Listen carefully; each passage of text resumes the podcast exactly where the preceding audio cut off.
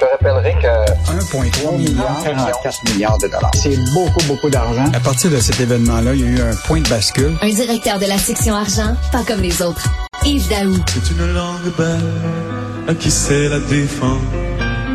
Elle offre des trésors de richesse infinie, les mots qui nous manquaient pour pouvoir nous comprendre, et la force qu'il faut pour vivre en harmonie. En français, s'il vous plaît. En français, s'il vous plaît. C'est ce que Pierre-Carl Pelado avait crié dans un concert. Alors, euh, Yves Daou, tu veux bien sûr parler de Air Canada, SNC-Lavalin, le Canadien national, Bel Canada, les grandes entreprises québécoises qui comptent le moins d'administrateurs capables de s'exprimer en français. Hey Richard, je pense qu'on devrait tout leur envoyer la chanson de Yves Dauteuil à ses membres du conseil d'administration qui, dont les sièges sociaux sont au Québec. Là. Je, te, je te rappellerai, là, la, la, Air Canada, SNC-Lavalin, le CN, Bell Canada et compagnie. Donc, euh, juste te rappeler, Richard, maintenant, les, les, les entreprises euh, qui, qui, ont leur chaise sociale ici, puis ont les assemblées des actionnaires, il y a un organisme qui s'appelle le MEDAC, qui euh, fait des propositions lors des ces assemblées-là. Et là, ce qu'ils demandent, puis beaucoup d'entreprises ont accepté de le faire maintenant, c'est d'identifier qui, dans le conseil d'administration, maîtrise la langue française. Et euh, présentement, ça réussit parce que la preuve, c'est que là, il le dévoile. Et là, euh, notre journaliste Sylvain Larocque a fait une compilation, et la compilation est incroyable. Donc, les gens qui maîtrisent le français au sein des CA là, pour de plusieurs entreprises, Air Canada, 15% de ces administrateurs qui parlent le français. SNC Lavalin, écoute, l'entreprise qui était partie du Québec, tout ça, 20% Canadien national, 27% Bel Canada, qui, dont le siège social est à l'île des Sœurs, 29% seulement des, des administrateurs qui parlent le français. Ah, écoute, la liste, euh, la liste continue. Donc, euh, c'est quand même, quand même clair que il y, a, il y a beaucoup de travail à faire en sorte que ceux qui ont des sièges sociaux ici au Québec, que tes administrateurs puissent parler au moins les deux langues. on ne demande pas qu'ils soient juste francophones. L'idée, c'est qu'ils soient bilingues et ça semble être pas le cas euh, actuellement euh, au sein de, de, beaucoup de conseils d'administration. Ben, Donc, euh, on va s'assurer que la, le MEDAC continue son bon travail ben à, à, faire. Et Richard, tu te rappelles dessus, là, puis ça, c'est la réalité, là. Quand tu es dans une salle, mettons là, que tu as, mettons, 15 personnes, puis il y a deux personnes qui parlent pas français, puis le reste parle français, tout le monde va devoir parler ben l'anglais. Puis tu sais, il y a des gens qui vont dire, il y a des gens qui vont dire, c'est comme le Canadien, l'important c'est qu'ils comptent des buts, là, que ça soit fait par des joueurs unilingues anglophones ou qui parlent rien que russe ou tchèque, on s'en fout. Ou alors là, l'important c'est que l'entreprise soit performante puis qu'elle crée des emplois, là, que l'administrateur parle français ou anglais, on s'en fout. Non, on s'en fout pas. On s'en fout pas, c'est chez nous.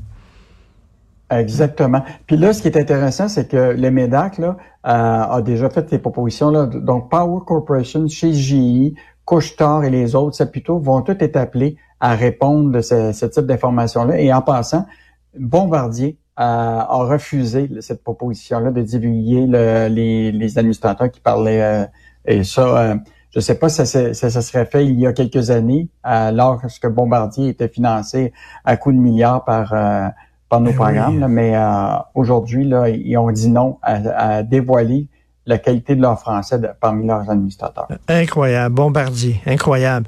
Tu veux nous parler du premier ministre du Québec, Pierre Fitzgibbon? Ah non, c'est pas lui qui est premier ministre, hein, c'est François Legault.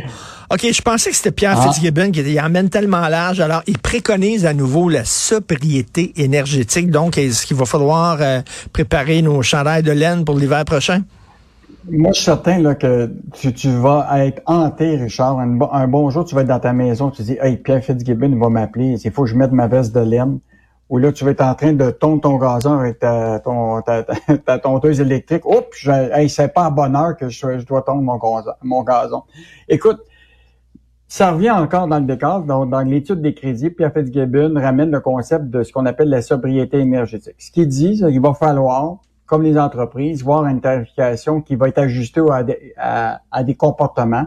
Donc, pendant les périodes, tu comprends-tu, qui sont intenses en demande d'énergie, ben il va falloir peut-être moins consommer, consommer euh, le, le, soir, etc. C'est toute une mécanique où ce que tu as l'État qui vient, dans le fond, dicter un petit peu ce que tu dois faire dans ta propre maison. Euh, donc, euh, il est revenu, et c'est ce qui est intéressant, Richard, c'est euh, Nicolas Lachance qui écrit ça ce matin, c'est que c'est bizarre parce que Pierre, le premier ministre Legault, lui, avait dit que c'était quelque chose qu'on était pour garder, mais qu'il n'y avait pas le goût, d'aller de l'avant pour le résidentiel, peut-être pour les entreprises.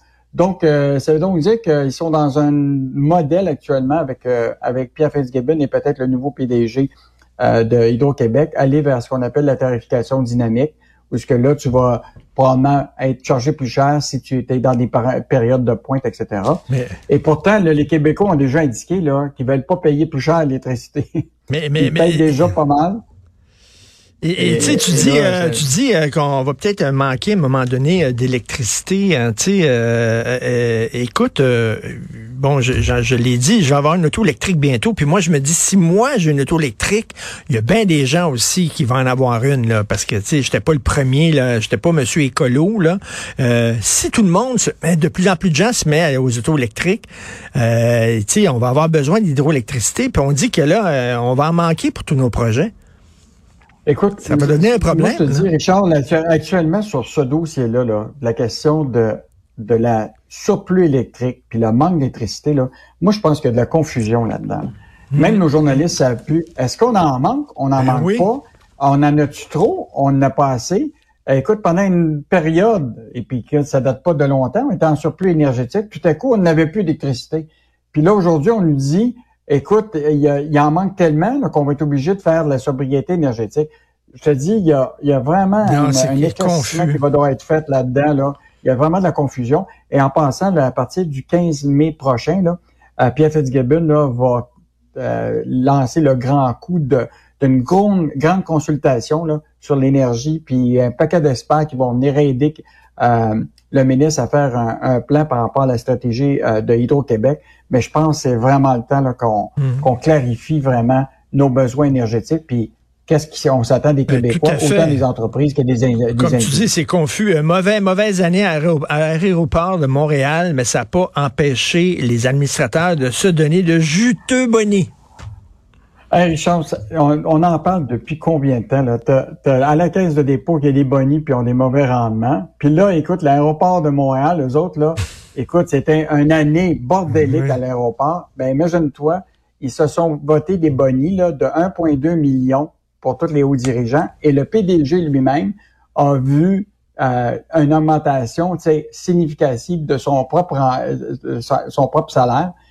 Écoute, on est, rendu qu'il n'y a a plus de contrôle. Écoute, même le président du conseil d'administration de l'ADM, imagine-toi, a gagné plus de 185 000 dollars. Ça, c'est le président du conseil d'administration. C'est pas quelqu'un qui, qui, est là tous les jours. Donc, euh, écoute, il y a vraiment un, enjeu par rapport à la rémunération des hauts dirigeants qui va falloir... Ça devrait être lié à la performance. Bonne performance, boni. Mauvaise performance, pas de boni. C'est ça qu'on fait avec nos enfants. Tu as des bonnes notes, tu vas avoir un cadeau. Tu n'as pas de bonnes notes, tu n'en auras pas. Vas dire, voyons, c'est quoi cette affaire-là? Oui, mais Richard, regarde bien là, ce qu'ils nous ont dit. L'octroi de boni se fait en fonction d'un panier d'objectifs divers. ils peuvent décider qu'est-ce qu'ils veulent dans le panier, tu comprends-tu? N'importe quoi. Euh, N'importe quoi, c'est le foutu bordel. À lire ce week-end, qu'est-ce qu'on va lire dans la section argent? Donc, euh, ce week-end, Richard, là, tu vas adorer ça. Pendant qu'on parle d'énergie, là, actuellement, on veut plus d'éoliennes partout au Québec parce qu'on va avoir besoin des énergies renouvelables. Ben, il y a un gros projet éolien d'une entreprise d'ici là, qui divise un petit village de 370 habitants Écoute, du fromager à l'agriculteur du coin, là, la contestation est partie. Ils veulent pas avoir d'éoliennes dans leur cours. Donc, une bonne histoire qu'on a ce week-end. Euh, L'autre affaire, c'est, tu sais que c'est la, la, période d'impôt vient de terminer et c'est la période idéale pour les fraudeurs, autant au niveau des textos, des courriels, pour pouvoir t'arnaquer. Parce que là, tu sais que tu t'attends à un remboursement, ben tu t'attends peut-être à payer de l'impôt. Alors là, tu reçois toutes sortes de, d'informations, soit sur ton cellulaire, euh, évidemment sur, euh, sur ton courriel. Donc, on va essayer de démystifier tout ça. Et en terminant, tu sais, dans le domaine de, de, de l'automobile actuellement, là, il y a des gens qui vont acheter des voitures.